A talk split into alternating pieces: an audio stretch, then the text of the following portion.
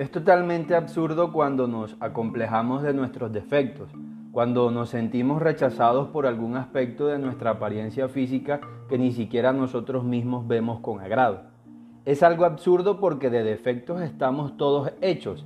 Sin embargo, comprendo el sentimiento, pues en esta sociedad occidental materialista y sexualizada que ha establecido estándares para medir la belleza y el atractivo físico, cualquiera que no encaje en dichos parámetros es un total defecto del status quo que se ha establecido en el momento. Hola, mi nombre es Eduardo Gulloso y esto es Filosofía de Vida.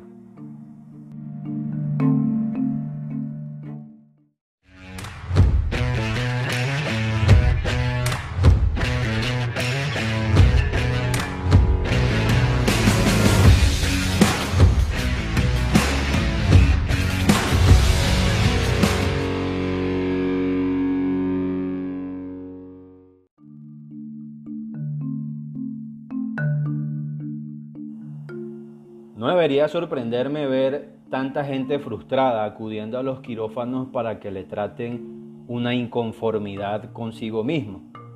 Igual, a ninguno debería sorprendernos porque el mismo sistema se ha encargado de generar tantas personas acomplejadas, inconformes y sintiéndose infravaloradas por la misma sociedad en la que viven.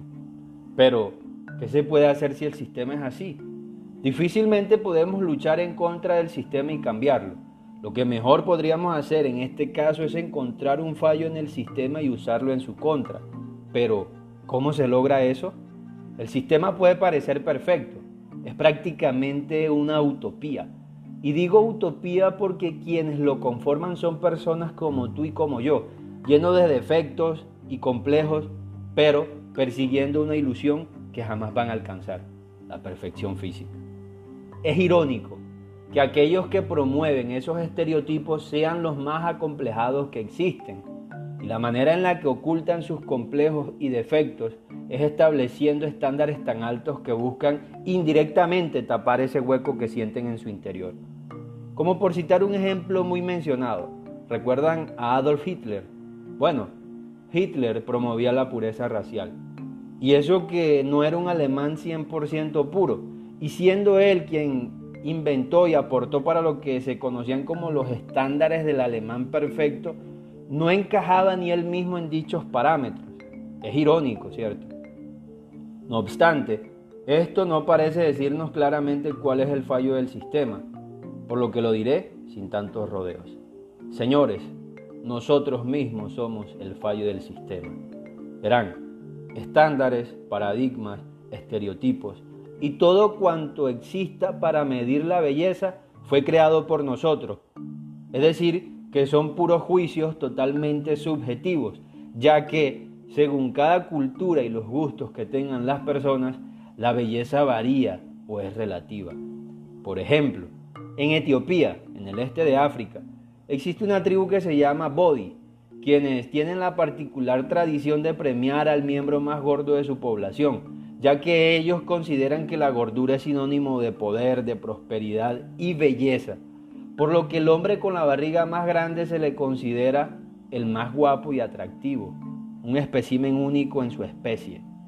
En Oceanía, por ejemplo, específicamente en Nueva Zelanda, los maoríes consideran que los tatuajes tribales son sinónimo de masculinidad, de poder, por lo que las mujeres relacionan la belleza de los hombres con sus tatuajes en los países asiáticos, específicamente en Corea del Sur y Japón, el estereotipo de belleza en la mujer está relacionado con la delgadez de su cuerpo, la piel pálida, tersa y suave, al igual que en los hombres, quitando así en los hombres todo rasgo tosco y brusco que se solía relacionar con la masculinidad.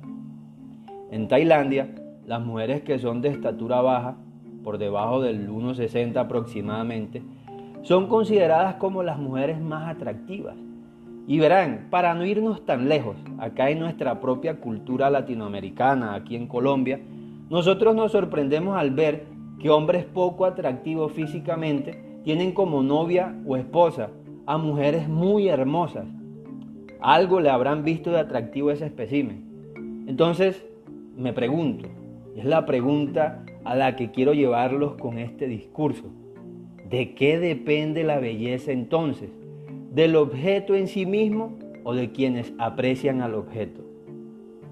Fíjense, si la belleza depende de quienes aprecian o juzgan el atractivo del objeto, entonces el criterio con el que se juzga la belleza es totalmente relativo a las culturas y sujeto a las opiniones y gustos de cada individuo, por lo que la belleza sería entonces un constructo social.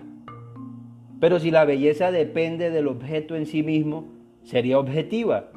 Entonces, todos somos perfectos y hermosos en nuestra propia medida.